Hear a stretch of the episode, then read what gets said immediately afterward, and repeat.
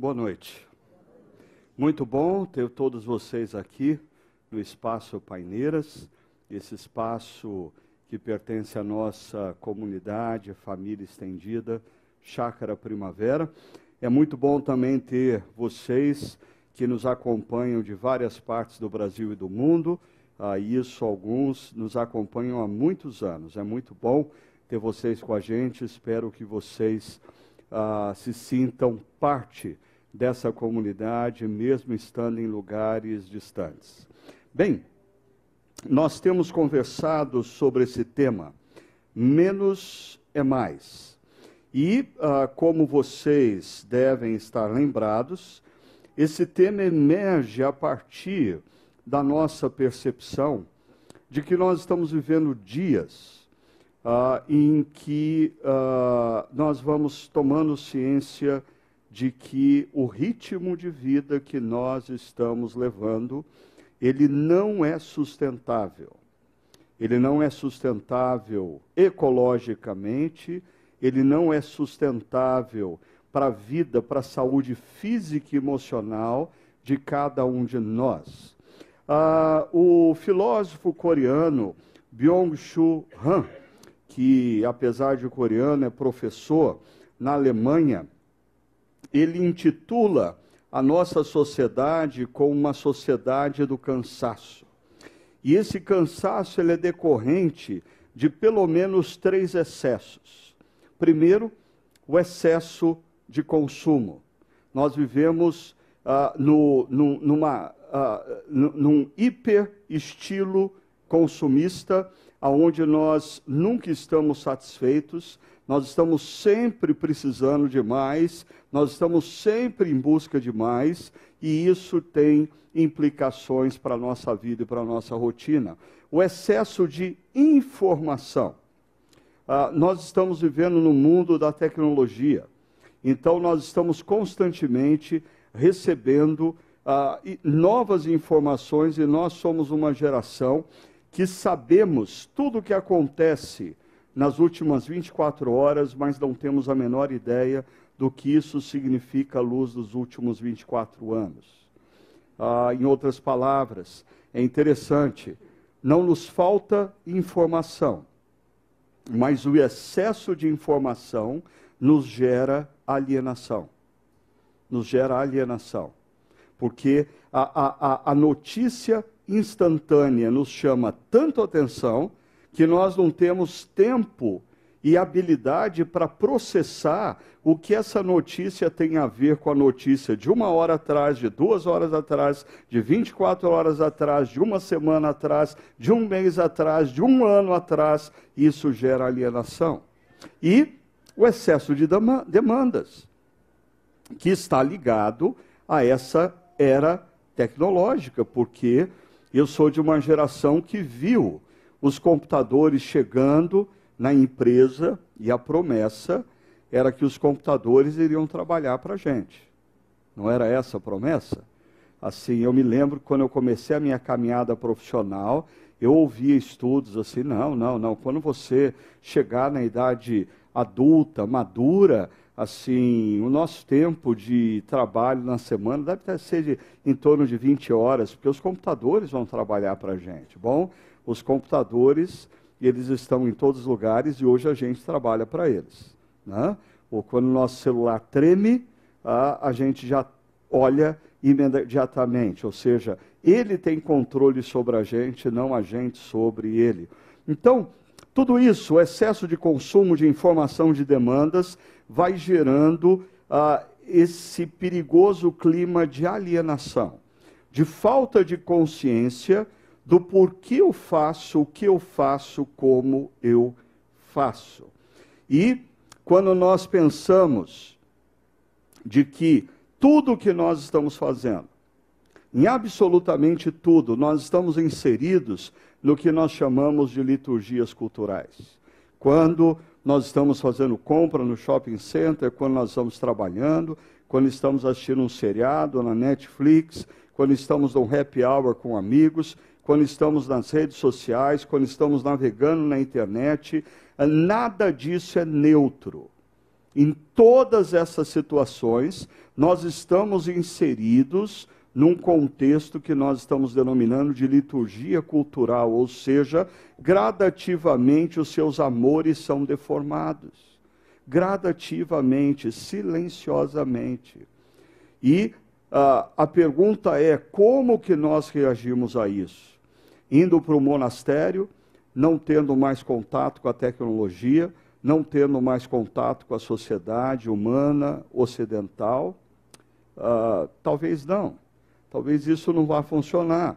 Por isso, nós estamos propondo para vocês que nós precisamos urgentemente resgatar o que nós chamamos de, deveria ter um S aqui, disciplinas espirituais.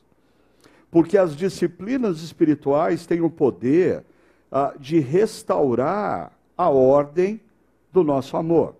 Ou seja, quando nós estamos no momento de adoração e reflexão na palavra, quando nós estamos conversando com amigos que compartilham conosco valores do reino de Deus, quando nós estamos tendo o nosso tempo silencioso em casa, lendo as Escrituras ou orando, quando nós estamos ouvindo uma pregação, ah, quando nós estamos servindo numa comunidade cristã, ah, tudo isso tem o poder de reorganizar o caos gerado pelas liturgias culturais.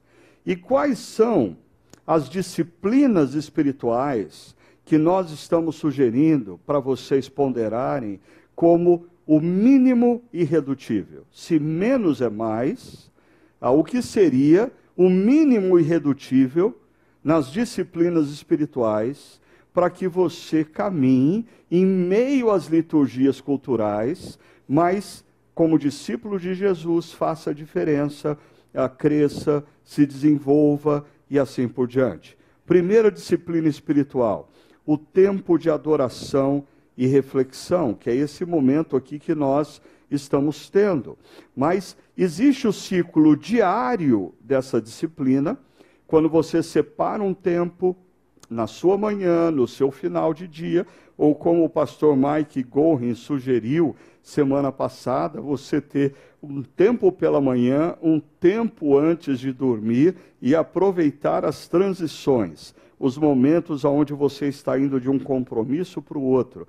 Mas ah, todos nós precisamos de um tempo diário de leitura da palavra, de meditação e de oração, aonde nós relembramos a nossa mente, o nosso coração quem nós somos, relembramos o que nós estamos fazendo na história, relembrando de fato quem é o Deus que nos dá esperança, porque senão nós somos engolidos pela cultura, ah, pelas liturgias culturais e começamos a acreditar que de fato a nossa esperança está no nosso trabalho, no nosso sucesso profissional, na beleza física, nos recursos financeiros e assim por diante. Mas nós temos o ciclo semanal também, que é um ciclo estabelecido lá na primeira página da Bíblia, das Escrituras Sagradas. Quando Deus Criador cria os céus e a terra, ah, ele institui a necessidade de nós trabalharmos seis dias e descansarmos no sétimo. E é interessante que essa prática, associada à adoração, é também uma maneira de você uh, convencer a sua mente e o seu coração que, de fato, não é o teu trabalho que te dá esperança, nem é o teu dinheiro que te dá esperança. Porque quando você diz, não vou trabalhar, isso significa também, não vou fazer dinheiro. Mas, em outras palavras, você está dizendo, ah, quem sustenta a minha vida não é o meu trabalho, nem o meu dinheiro. Quem sustenta a minha vida é o meu Deus Criador, o meu Deus redentor. Há uma segunda prática espiritual que nós incentivamos vocês a desenvolverem é o tempo de comunhão e amizade. O tempo de comunhão e amizade, mas não qualquer amizade. Nós estamos falando de amizades espirituais. E o que significam amizades espirituais? Amizades com pessoas que compartilham os valores do reino de Deus. Porque, assim, fazendo um alerta muito franco com você. Você pode a sair com um casal, com jovens da igreja, pessoas que frequentam uma igreja, e não necessariamente essa é uma amizade espiritual. Porque dentro de uma comunidade cristã tem muita gente formatada pelas liturgias culturais. Ou seja, dentro de comunidades cristãs, pessoas que frequentam igrejas aos domingos, ah, nos seus valores elas podem estar tanto ou mais secularizadas do que pessoas que nem pisam numa comunidade cristã. Então, nós estamos falando aqui de relacionamentos, uh, tempo que você gasta e dedica com pessoas que compartilham os mesmos valores que você, para fortalecer o seu coração. Esse é um momento tanto de encorajamento como de confronto. Porque se nós temos amizades espirituais, nós somos encorajados a vivermos os valores do reino em tempos difíceis, mas também nós somos confrontados por esses amigos e amigas espirituais quando nós estamos nos perdendo, ah, quando nós estamos tomando caminhos perigosos. É essencial essa disciplina. Agora, a terceira disciplina, e que nós vamos conversar hoje, tem a ver com o tempo de orientação orientação espiritual, de mentoria, mentoria espiritual. Esse é um tempo que nós buscamos uh, pessoas mais experientes, pessoas que já passaram pelo caminho que nós estamos trilhando, para buscar orientação e sabedoria. Então, você está vivendo ah, o início do seu casamento e surgiram as primeiras crises conjugais. Você precisa de pessoas que estão 15, 20 anos na sua frente para lançar luz para você dos valores de Deus para a sua vida, orientando e lhe dando sabedoria. Você está no meio de um problema profissional sério, ou no meio de uma crise econômica, financeira séria. Você precisa de pessoas que tenham a sabedoria espiritual, a orientação espiritual para ajudar você nessa caminhada. Ah, se essas duas disciplinas pertencem a uma rotina diária, semanal. Essa disciplina não necessariamente é diária, semanal ou mensal, mas é uma disciplina pontual e crucial. Ah, ah, são momentos em que você precisa de uma orientação. São momentos que você está precisando de sabedoria para discernir a voz de Deus no momento da sua vida. Porque pessoas experientes na caminhada com Deus, pessoas que desenvolveram sabedoria ao longo da vida, via de regra, são pessoas que podem nos ajudar a discernir entre os rumores da nossa própria alma e a voz de Deus. Por isso nós precisamos disso aqui e nós vamos falar um pouco mais sobre isso aqui hoje, ah, olhando e observando ah, o texto de Atos dos Apóstolos, capítulo 8. E eu vou, ah, à medida que eu for discorrendo o texto, vai chegar num ponto que eu vou dizer por que, que eu escolhi esse texto para descrever um relacionamento marcado por um momento pontual e crucial e reorientador da vida à luz, à luz da sabedoria de Deus. O texto começa em Atos capítulo 8, verso 26, dizendo: O anjo do Senhor disse a Filipe. E a pergunta que nós precisamos fazer, logo de cara, é quem é Filipe? Né? Bom, Uh, eu vou te dar algumas dicas, você anota, e aí durante a semana, por favor, você checa lá na sua Bíblia se de fato é isso que eu estou falando. Primeiro, Filipe é um dos sete diáconos que, em Atos dos Apóstolos, capítulo 6, é escolhido pela comunidade. A comunidade entra numa crise, existem pessoas, ah, viúvas, ah, de ascendência grega que não estão sendo servidas ah, na distribuição das cestas básicas, e os apóstolos dizem para a comunidade: escolham entre vocês sete homens de bom testemunho, cheios do Espírito Santo e de sabedoria. Então, para início de conversa, nós sabemos que Filipe uh, era um homem de bom testemunho. O que, que significa de bom testemunho? Se você perguntasse para um amigo de trabalho de Felipe, e aí, o que, que você me diz sobre o Felipe? Ele diria, pô, Felipe, Felipe é um cara nota 10. Felipe é um cara sério. Felipe é um cara que não foge do trabalho, não. Felipe, o que ele faz, ele faz com excelência. E assim, ético. Felipe não é de levar bola de jeito nenhum. Você nem adianta ter esse tipo de conversa com Felipe. Ou talvez, se você perguntasse para os companheiros de turma de universidade de Felipe, eles diriam assim: Felipe, bom, Felipe é um cara legal, assim, estava lá sempre com a gente, animado, alegre, mas assim, quando a gente ia para as baladas, ele dizia, passo.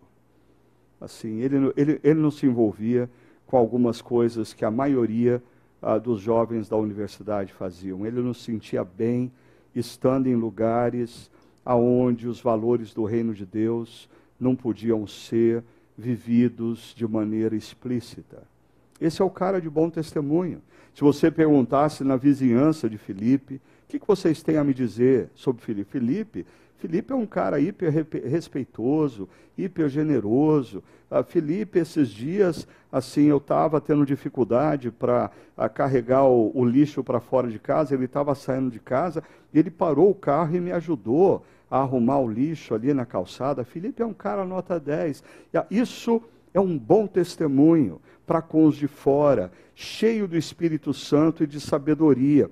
Mas além disso, Filipe foi um dos perseguidos, porque a, a igreja de Jerusalém, a, após a morte de Estevão, o martírio de Estevão, ela é perseguida. E muitos cristãos precisam sair de Jerusalém porque eles estavam correndo risco de morte. Ah, então Filipe sabe sabe o que é ser cristão e correr risco de morte. Ah, ele, ele não é um youtuber que, assim, a coisa mais chata que aconteceu com ele ao longo da vida ah, foi alguém que entrou no chat e falou mal dele. Não. Felipe é um cara que, por causa do evangelho, foi perseguido e quase morto. E ainda, Felipe uh, ele se torna um líder na cidade de Samaria. Ele sai de Jerusalém, porque corria risco de morte, uh, vai para Samaria, e eu fico pensando se eu, não estou nem falando de você, se eu, se eu vivesse uma situação assim, puxa vida, quase morri por causa desse negócio da espiritualidade cristã em Jerusalém. Agora eu estou com a minha família em Samaria. Ah, deixa eu ficar quietinho aqui, deixa eu, deixa eu ir com mais calma, deixa eu ficar na tranquilidade, no anonimato. Não! Felipe chega em Samaria, ele planta uma igreja. É, a gente não está falando de um sujeito que era ah, formado num seminário, tinha educação teológica, foi ordenado pastor. Não, a gente está falando de um sujeito que era um profissional em alguma área, servia numa comunidade como diácono, e ele vai para uma cidade, ele planta uma igreja. E se você lê Atos dos Apóstolos, você vai ver que a, igreja que Filipe planta, assim, arrebenta a boca do balão. Começa, assim, a influenciar a cidade, começa a alcançar pessoas das mais variadas faixas etárias, uh, faixas socioeconômicas da cidade. Em outras palavras, a gente poderia dizer que Filipe é um cara que ele ah, ele tinha no histórico dele três S's: serviço, sofrimento, solidez.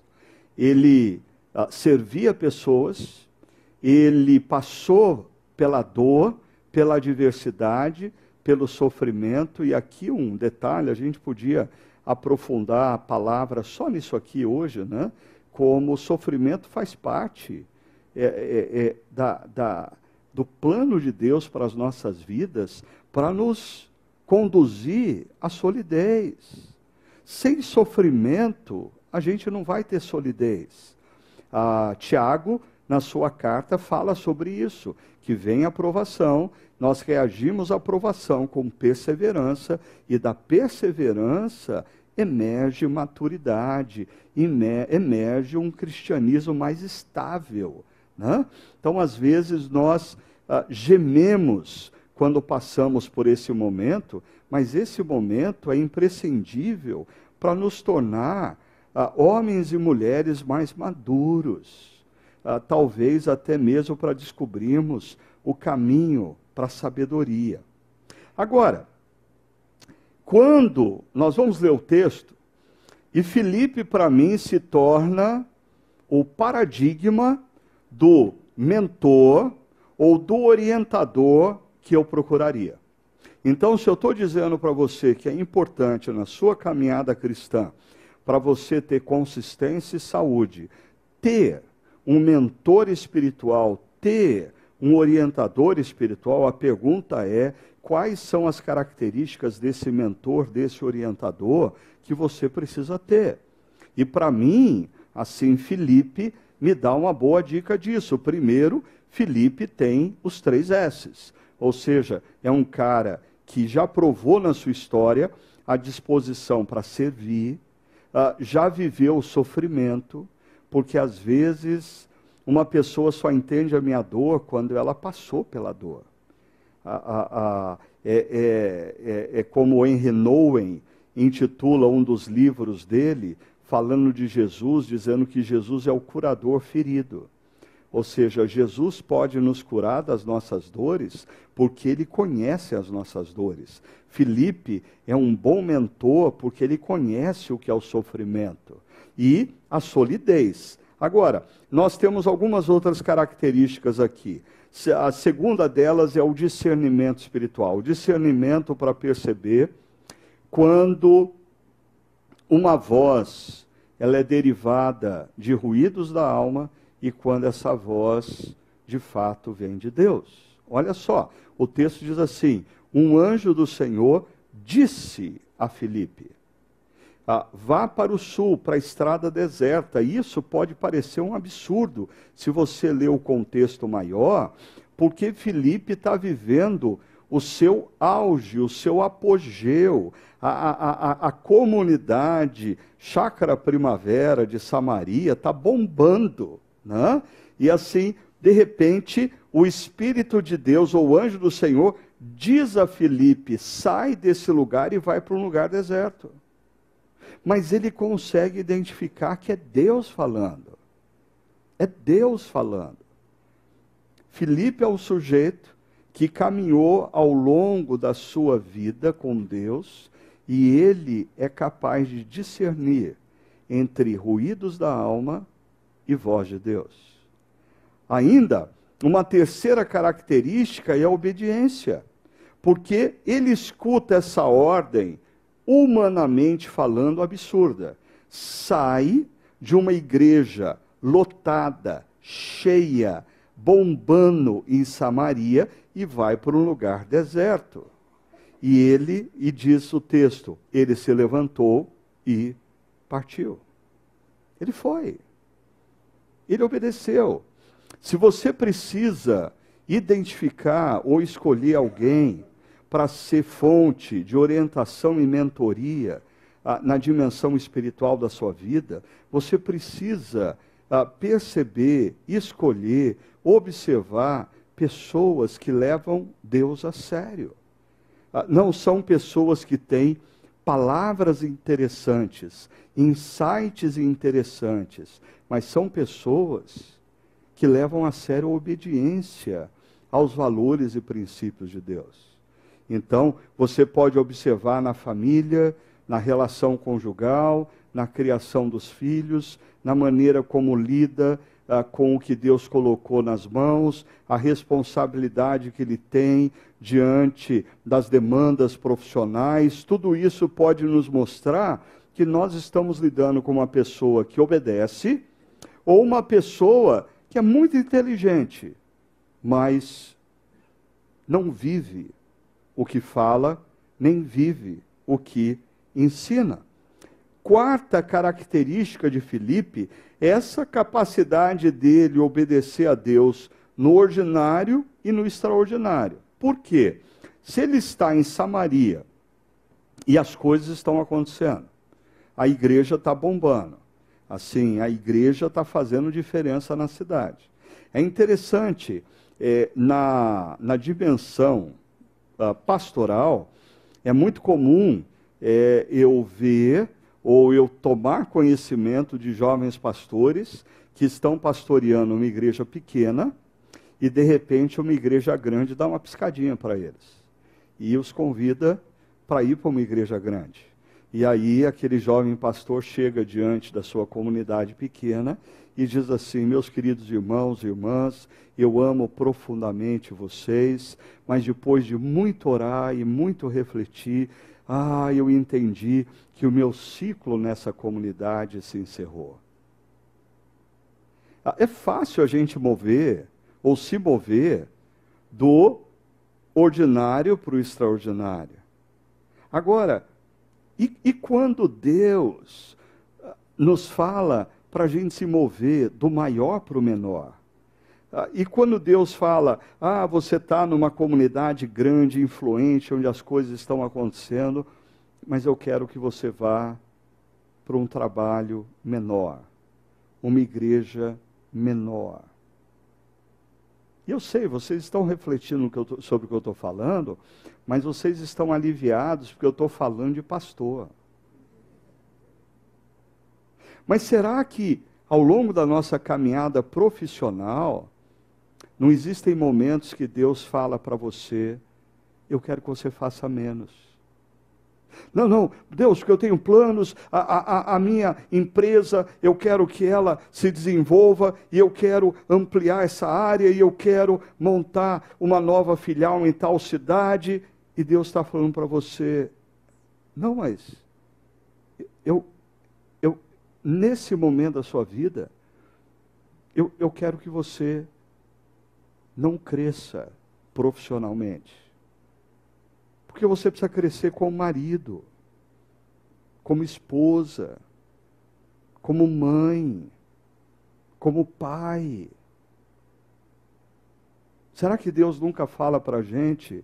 Porque a gente sempre concebe que Deus nos orienta para o sucesso. Deus nos orienta para o progresso. Mas será que Deus às vezes não nos orienta para nós deixarmos uma oportunidade passar, dizendo: não, não, não, confie em mim, confie em mim. Deixa essa oportunidade passar. Agora não é a hora de você abraçar isso. Agora é a hora de você se dedicar mais à sua saúde física e emocional. Agora é hora de você se dedicar mais a um filho que chegou. Agora é hora de você se dedicar mais ao seu casamento. Deus nos fala: às vezes para nos mover para o extraordinário, às vezes para nos mover para o ordinário. E Filipe é bom nas duas coisas. Ainda, no caminho que Deus o moveu, ah, ele encontrou um eunuco etíope, um oficial importante encarregado de todos os tesouros de Candace. Candace é um título dado à rainha dos etíopes, como César é um título dado ao imperador romano ou faraó ao líder maior do Egito, Candace, é um título à rainha dos etíopes. Esse homem viera a Jerusalém para adorar a Deus, mas aqui a, a gente tem um, um, um problema que passa desapercebido para a maioria daqueles que leem esse trecho. Esse homem é um eunuco. Acho que todo mundo sabe que é um eunuco, eu não preciso mostrar uma foto. Né?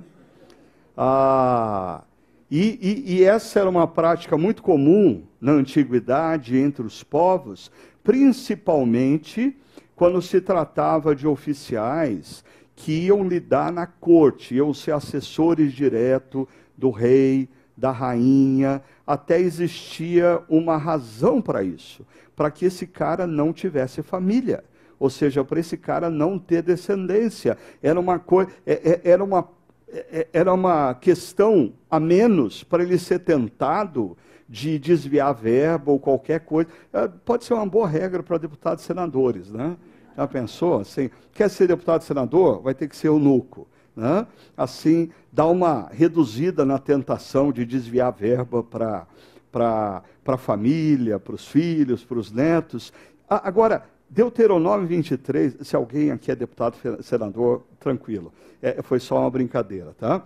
Ah, mas, ah, se ele era eunuco, segundo Deuteronômio 23, ele não podia participar da assembleia de adoração.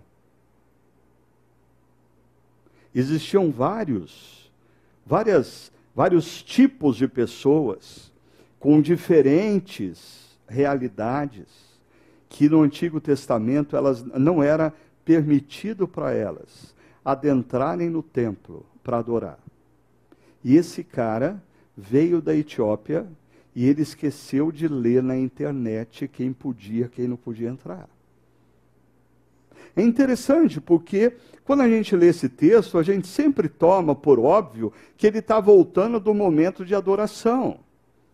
Mas, muito possivelmente, ele chegou para adorar e não pôde adentrar no templo. Porque o indivíduo, eunuco, ele se tornava eunuco muito cedo, na pré-adolescência. E certamente a ausência de determinados hormônios ah, mexia com a fisionomia desse cara, ah, com a aparência dele. Não era uma coisa assim que ah, ele precisava falar o que ele era ah, para todo mundo perceber. Não! E, e bem possivelmente ele chega e não pode adorar no templo. Talvez ele adorou do lado de fora Talvez ele adorou à distância, mas ele não podia entrar. Ah, então, esse é um cara marcado pela rejeição, mas perceba, rejeição da religião. Rejeição da religião. Porque o que esse texto nos mostra de interessante é que esse cara, ele é rejeitado pela religião. Mas quando ele deixa Jerusalém, Deus chama Felipe e diz: vai atrás desse cara. Eu tenho interesse nele. Eu tenho interesse nele.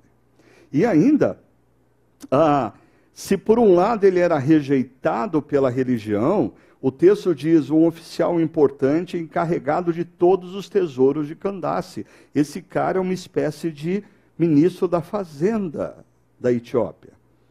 Ele não era pouca coisa. E, e algumas questões nos evidenciam que esse cara tinha um alto grau de importância e de influência. Por exemplo, ele estava numa carruagem. Carruagem não era coisa para qualquer um naquela época.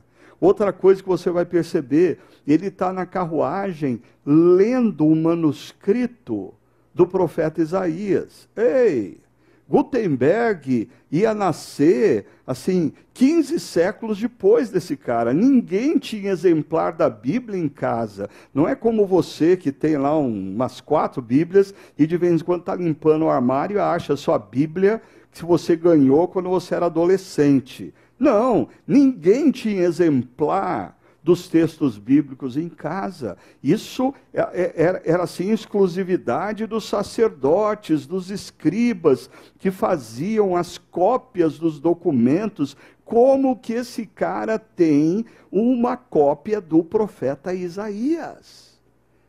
Ele não é pouca bobagem, não. Esse cara é altamente influente. Mas o que eu acho ah, interessante, apesar desse cara ser rico, apesar desse cara ser famoso, apesar desse cara ter poder, ele está em busca. Lhe falta algo. Ele está em busca de uma relação com Deus.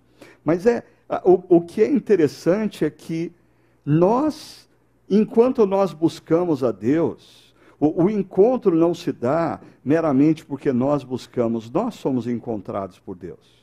Deus vem ao nosso encontro. E existe uma profecia no Antigo Testamento que fala: buscar, todo aquele que me buscar, me encontrará.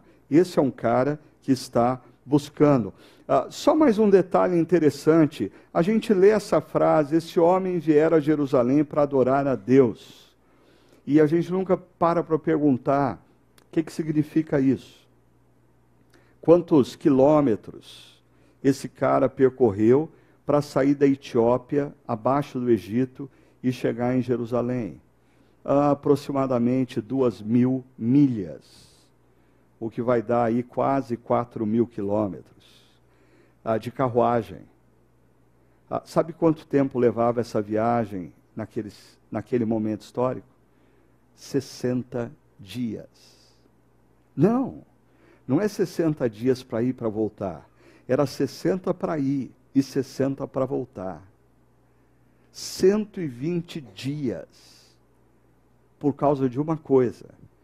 Ele queria adorar a Deus. Ele estava em busca. E olha só o que vai acontecer. De volta para casa, sentado em sua carruagem, lia o livro do profeta Isaías. E aí, mais uma vez, Felipe vai se mostrar um cara capaz de discernir o que é rumor do coração e o que é a voz de Deus o Espírito disse a Felipe: aproxima-se dessa carruagem e acompanha. Então Felipe correu para a carruagem, ouviu o homem lendo o profeta Isaías, porque era comum naquela época se ler em voz alta. E lhe perguntou: O senhor entende o que está lendo? Ah, para aqui comigo um pouquinho. Porque ah, essa, pessoa, é, é, essa pergunta mexe com orgulho do indivíduo mais ignorante. Imagina do indivíduo mais importante. Como você sentiria? Você está lendo um livro, ah, sentado no avião, e um cara do lado, assim, ele percebe que é um livro de filosofia, e ele diz: Você entende o que você está lendo? Assim, esse cara está me subestimando. Se eu estou lendo um livro de filosofia, é claro que eu entendo. O que, que esse cara tem. A carruagem está no caminho. O que, que esse cara tem que botar a cabeça dentro da janela da carruagem e fazer uma pergunta desse tipo? Você entende o que você está lendo? Ah, mas olha a humildade desse sujeito. Ele diz: Como posso entender se alguém não me explicar? Nós precisamos de alguém para caminhar junto com a gente assim, não é uma boa pedida essa cultura da autonomia que tenta nos convencer que nós somos suficientes para a própria caminhada. Nós precisamos de outros.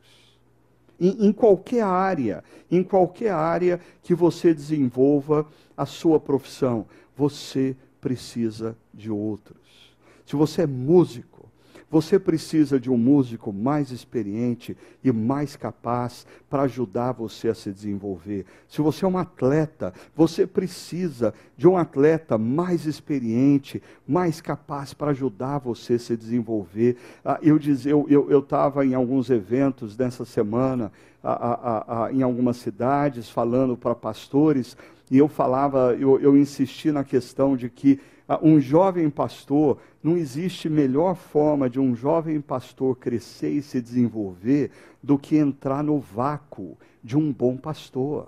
Sim, quando você está no vácuo, primeiro, você anda mais rápido.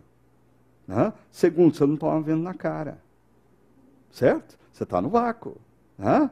Agora, quando você sai do vácuo, você toma vento na cara você tem que lidar com as resistências. E você não tem mais a possibilidade de acelerar processos. Não existe forma melhor para você crescer profissionalmente, seja qual for a sua área, do que você identificar um bom profissional com quem você possa aprender e entrar no vácuo. Vai chegar a hora certa do cara sair para o acostamento, e aí, quando você tomar vento na cara, você já está suficientemente maduro, forte, resistente para lidar com aquilo. Muitas vezes nós jovens somos, nós, olha a minha pretensão, né? Ah, nós somos precipitados demais. A, gente quer sair do vácuo muito cedo. A gente toma vento na cara, fecha o olho, acontece um acidente, se perde e toda uma potencialidade é desperdiçada por pressa. Ah, esse sujeito é um alto funcionário do reino da Etiópia, está lendo o profeta Isaías e tem a humildade de dizer: Eu preciso de ajuda. Eu preciso que alguém caminhe comigo. Eu preciso que alguém me oriente. Mas olha só, a resposta dele, e aqui está a razão por que eu escolhi esse texto. Porque ah, é, esse verbo que é usado aqui, ah, na nossa tradução em português, explicar, é o verbo rodogel, que vem de rodos, caminho, gel, direcionar o caminho. Em outras palavras, guiar. Esse era o verbo utilizado na antiguidade para descrever ah, pessoas que funcionavam como guias no deserto, que levavam caravanas pelo deserto, que orientavam pessoas que estavam viajando no deserto. E, e olha que é, é muito importante a gente perceber isso, porque quando a gente lê esse texto sem a, atenção, o Senhor entende o que você está lendo, assim, a nossa, a, a, a nossa compreensão ela se direciona para o racional. Você compreende o que você está lendo, e aí eu posso entender, compreender, e o, o quando você lê explicar, tudo é direcionado para o que eu costumo pontuar como um equívoco da igreja. Tudo vai direcionar, vai, vai ser direcionado para essa metodologia iluminista, positivista, que as pessoas precisam ter informação. Se as pessoas tiverem informação e elas conseguirem refletir sobre a informação, tudo vai mudar na vida delas. Não. Em 36 anos como pastor, eu vi pessoas que conheciam a Bíblia mais do que muitos de vocês e tomaram decisões desastrosas nas suas vidas. Aí ah, eu conheci pessoas que não era por falta de conhecimento bíblico que fizeram grandes besteiras nas suas vidas. Existe uma diferença entre você ter informação, conhecimento, e você desenvolver sabedoria. São coisas diferentes. A conhecimento ah, você adquire com bacharel, com mestrado, PhD, pós-doc. Conhecimento é você saber que tomate não é legume, é fruta. Isso é conhecimento. Sabedoria é você saber que não dá certo usar tomate na salada de fruta. É uma fruta, mas você não deve usar na salada de fruta. Não vai dar certo. Então, a sabedoria é o conhecimento aplicado à vida. Não tem como você desenvolver sabedoria se você não viver, se você não ousar caminhar pelos caminhos tortuosos do deserto, as adversidades, os sofrimentos. É isso que transforma o mero conhecimento em sabedoria.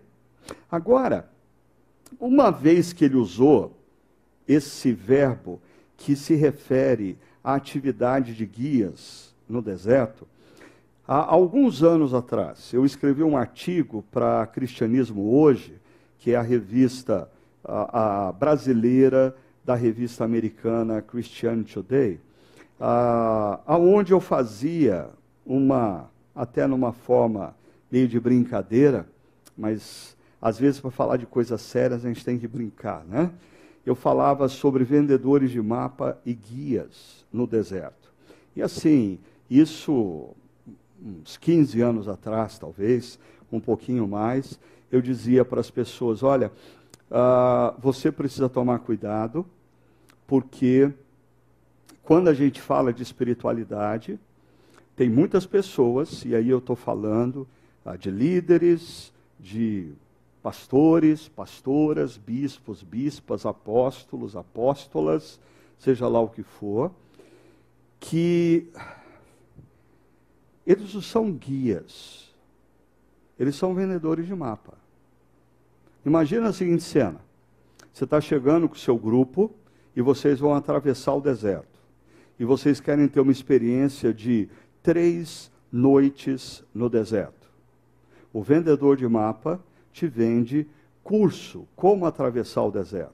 Te vende mapa, ah, com rotas alternativas ilustradas como atravessar o deserto. Te vende até conselhos. Se você tiver dúvida, é só você mandar um WhatsApp e eu respondo para você. Mas o vendedor de mapa não entra no deserto com você.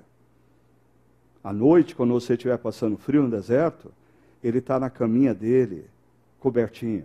Durante o dia, a hora que você estiver transpirando de calor, ele está no escritório dele, a central de vendas de mapa, com o ar-condicionado ligado.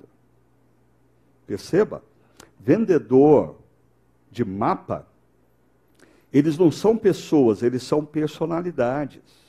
Ah, eles são celebridades. Você não, não conhece a vida da pessoa, você conhece como ela se apresenta no YouTube, no Instagram. Personalidade usa maquiagem, personalidade grava e faz corte do que não ficou bom, personalidade escreve e tem a equipe de redação que fala: não, não, é melhor você falar assim, não fala isso. Isso é uma personalidade. Ainda, personalidades são vendedores de ideias e de produtos.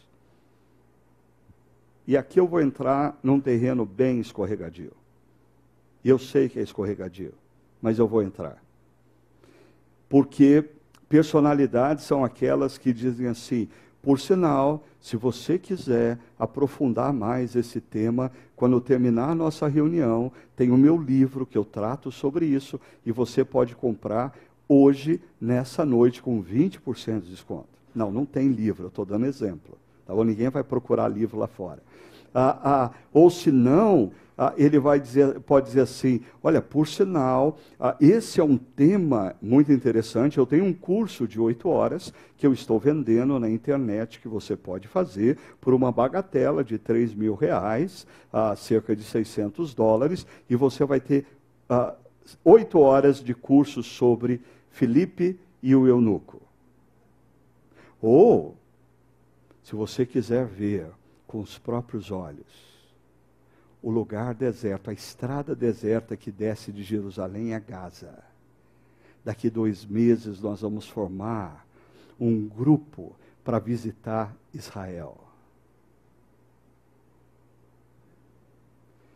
Eu não estou dizendo que pastores e líderes não podem ter livros, não podem ter cursos, não podem fazer viagens para Israel. Mas eu estou dizendo que a gente precisa ficar esperto. Porque não poucas pessoas hoje estão deixando que a sua espiritualidade seja formatada por vendedores de mapa. Ainda, eles são espertos e oportunistas e são inacessíveis. Porque personalidade você não tem acesso. Personalidade você não consegue falar. O máximo que você consegue fazer é ir numa conferência o cara está falando. Se ele deixar, você tira uma foto com ele e volta feliz da vida. Tirei uma foto com uma personalidade. Agora, olha o que, que é o guia. Primeiro, o guia é uma pessoa. Ele não é uma personalidade. Ah, ele é uma pessoa. Ele às vezes fica cansado, porque ele está caminhando com você no deserto. Assim, a personalidade você nunca o vê cansado. O, o guia você vê ele cansado. O guia tem defeito, porque ele é uma pessoa. O guia tem limites, porque ele é uma pessoa. O guia vai te decepcionar porque ele não vai poder corresponder ao que você esperava dele, porque ele tem limites. Por quê? Porque ele é uma pessoa. Ainda, ele é um companheiro de jornada. Ele vai passar com você frio, à noite, calor, no deserto, mas ele está caminhando com você. Ah, ele não é alguém que você se relaciona só através do YouTube. Quando você está vivendo uma crise conjugal e você manda um WhatsApp, eu estou precisando bater um papo. Ele vai sentar com você e vai conversar com você. Quando o seu filho for hospitalizado numa UTI, ele vai estar do lado de fora da UTI com você, orando com você e com seu cônjuge por aquela situação. Quando o ente querido morrer, ah, o guia que, que, que caminha nos desertos da vida com a gente vai estar do seu lado no momento de dor. Agora, perceba que o contrário não é verdadeiro. Ainda, a, a, a, a especialidade de vendedores de mapa é serem espertos e oportunistas. A especialidade de guias no deserto é serem experientes e sábios. E são duas coisas distintas. E eu gosto de sempre fazer menção aqui ao velocista porque o esperto, ele é um velocista. Ele precisa fazer as coisas o mais rapidamente possível. Então, quando ele ouvir ah, o tiro de partida, ele precisa ter start muito rápido. Ele precisa ser esperto. Aqui, nós estamos falando de maratonistas. Pessoas que, ao longo da vida, desenvolveram a capacidade de perceber o ritmo e saber o que a gente deve fazer ou não. E, por fim, os guias, eles são acessíveis, porque eles estão numa jornada com você.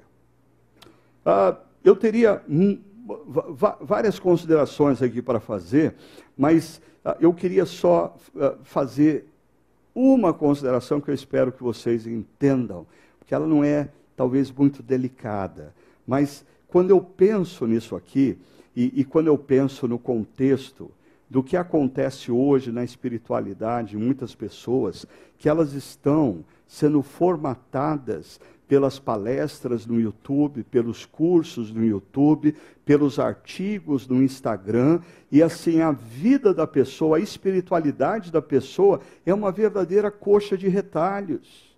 Não, não, não, não tem não tem coesão, não tem consistência, porque ela transformou a espiritualidade dela numa espécie de supermercado que ela passa pela internet, passa pelas redes sociais e, e de maneira crítica ela vai pegando o que ela gosta, pegando o que ela quer. E isso não é formação espiritual.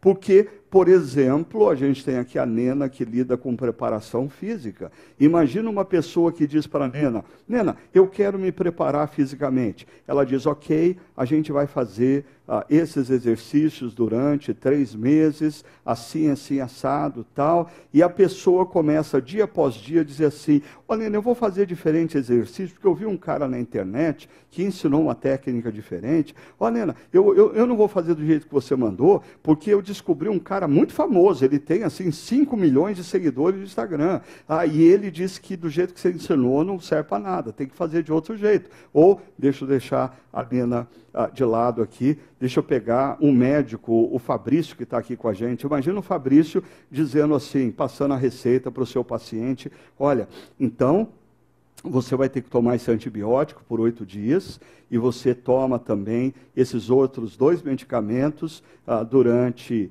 é, é, é, é um mês. Ah, e aí, depois de um mês, o cara volta e o Fabrício fala: E aí? Tomou o remédio direitinho? Sabe o que, é?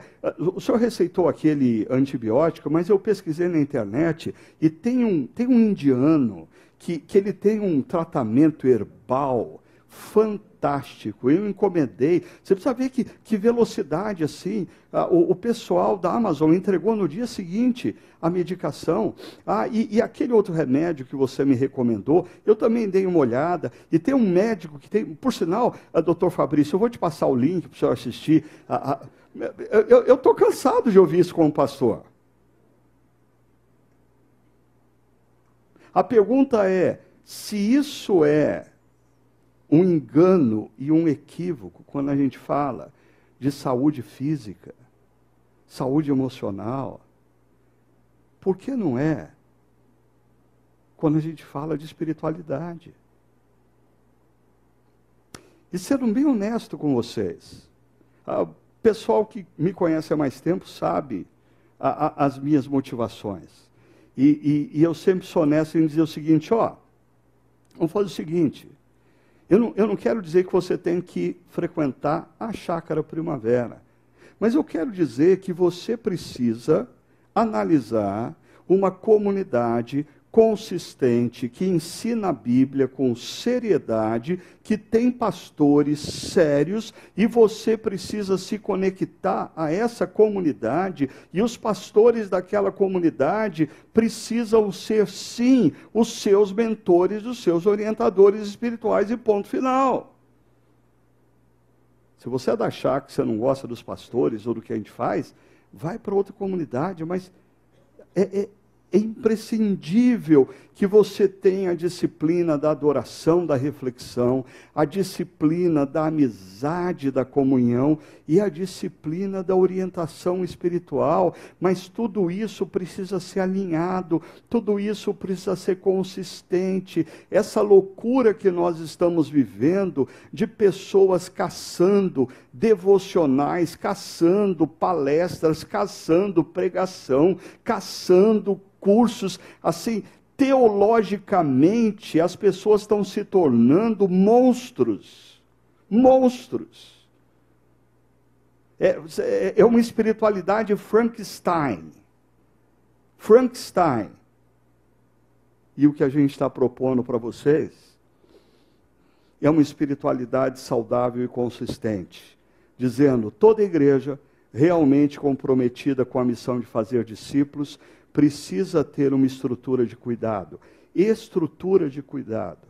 Quando uma igreja tem 100 membros, talvez o pastor que prega, é o pastor que aconselha, é o pastor que visita, é o pastor que está no enterro, é o pastor que está no casamento. E eu tive o privilégio, tive o privilégio de ser o pastor de algumas famílias e literalmente eu vivi com essas famílias os momentos mais felizes e os momentos mais difíceis deles. Nós, nós, nós estivemos lado a lado ao longo dessa jornada, mas a igreja começa a crescer e começa a ficar com 200, 300, 400, 800, mil membros. O que acontece? A igreja precisa ter uma estrutura de cuidado. A igreja não dá mais para uma pessoa cuidar de todo mundo. Nós precisamos ter uma equipe pastoral que cuida das pessoas e dos líderes. Nós precisamos ter líderes de grupos pequenos que sejam verdadeiros guias no deserto e não vendedores de mapa. E, e, a nossa estrutura de cuidado passa por isso. Pastores e presbíteros cuidando dos líderes de grupos pequenos, líderes de grupos pequenos cuidando de pessoas que caminham conosco. Mas sempre quando surge um problema e você diz, eu preciso falar com um pastor, é uma questão mais séria, mais complexa, o líder de grupo pequeno vai dizer, pastor, olha, essa pessoa está querendo falar com você, e toda a igreja realmente comprometida com a missão de fazer discípulos precisa ter uma estrutura de cuidado. Mas todo discípulo, discípulo realmente comprometido com a busca da sabedoria precisa estar engajado numa relação de cuidado. Todo mundo que é discípulo e quer crescer precisa ter, precisa estar engajado nessa relação de cuidado. Para a gente caminhar aqui para terminar, a questão é a quem você tem confiado a sua formação espiritual. Olha o que acontece. Então, Felipe, começando com aquela passagem da Escritura, anunciou-lhe as boas novas de Jesus. Deixa eu acrescentar duas características em Felipe como mentor. Essas quatro nós já vimos. Quinta característica, sensibilidade começando com aquela passagem. Felipe começa onde a pessoa está. Felipe começa com a pergunta da pessoa. Felipe não começa com um livro que ele estava lendo. Não. Felipe começa pela pergunta que a pessoa está fazendo. Felipe não começa pelo que lhe interessa. Felipe começa pelo que interessa à pessoa. E, sexta característica, evangelho centrado. A, palavra final de Filipe é o Evangelho. A palavra final de Filipe não é um conceito de coaching. Não, é o Evangelho. É Jesus. E, e às vezes, quando a última palavra não encontra o Evangelho, ah, não necessariamente a gente gosta. Muitas vezes essa palavra nos confronta. Mas olha o que acontece. Prosseguindo pela estrada, chegaram a um lugar onde havia água, e o eunuco disse: Olha aqui a água, o que me impede de ser batizado? Vocês lembram que esse cara, ele é alvo de rejeição da religião, ele é uma pessoa de grande influência e que ele está em busca. Mas o que me surpreende nesse cara é a prontidão dele responder quando Deus fala com ele. Quando ele entende o que Deus quer, ele não faz igual a gente assim, ah, eu vou. Interessante essa pregação, eu vou refletir um pouco mais mais tarde. Não! É isso que Deus quer que eu faça? O que me impede de ser batizado agora? O que me impede de fazer o que eu tenho que fazer agora? Você tem que sair daqui hoje não para pensar no que foi dito, você tem que sair daqui hoje de maneira muito clara, tendo em mente o que você precisa fazer. Você não pode sair daqui da mesma maneira que você entrou. E aí o texto chega no final dizendo: quando saíram da água, o Espírito do Senhor arrebatou Filipe repentinamente. É interessante como pessoas, quando falam de mentoria, é, elas querem ter uma espécie de spiritual training, uh, trainer, uh, per, personal trainer. Uh, eles querem ter um pastor para chamar de meu. Alguém que vai uh, sentar comigo toda semana, uh, por 10 anos, uh, tirar todas as minhas dúvidas, resolver todas as minhas questões. E não foi assim que Deus lidou com esse homem. O mentor interviu, dissipou a dúvida, ele sabe o que fazer e Deus tira Felipe da jogada e eunuco não o viu mais e cheio de alegria seguiu o seu caminho. E não sei quantos sabem, mas a tradição cristã diz que esse eunuco voltou para a Etiópia e no final do século I, a igreja da Etiópia era uma das maiores igrejas do cristianismo. Até hoje, ela tem as marcas na igreja copta, que está também no Egito. Ou seja, orientação e mentoria é marcado por momentos pontuais e cruciais. E para você tomar decisões. Primeiro, o que tem formado ou deformado seu coração? Liturgias culturais ou disciplinas espirituais? Ah, essa pergunta é fácil, eu respondo para você. Porque se você não tem priorizado as disciplinas espirituais, eu já tenho a resposta. Você está sendo formatado pelas liturgias culturais. Se você não prioriza o tempo de adoração e reflexão, se você não prioriza o tempo de amizades espirituais e comunhão, se você não prioriza, na dúvida e na crise, buscar um mentor espiritual, você está sendo engolido pelas liturgias culturais. Segunda pergunta: quem são os seus mentores espirituais? E aí você vai ter que tomar uma decisão quem você vai deixar que te oriente na sua formação espiritual? Vendedores de mapa, gente que você nunca viu pessoalmente, ah, que está envolto por uma aura de uma personalidade, celebridade, que gera em você encantamento e admiração ou você vai se deixar guiar por meros, pobres, mortais, seres humanos como eu e como você. E por fim, diante de orientações centradas no Evangelho, como você precisa buscar um mentor, um orientador nos momentos de crise, alguém com sabedoria espiritual para lançar luz na perspectiva da vontade de Deus para a sua vida, para ajudar você a discernir o que é voz de Deus de rumor da sua própria alma. Sua resposta tem sido de pronta obediência?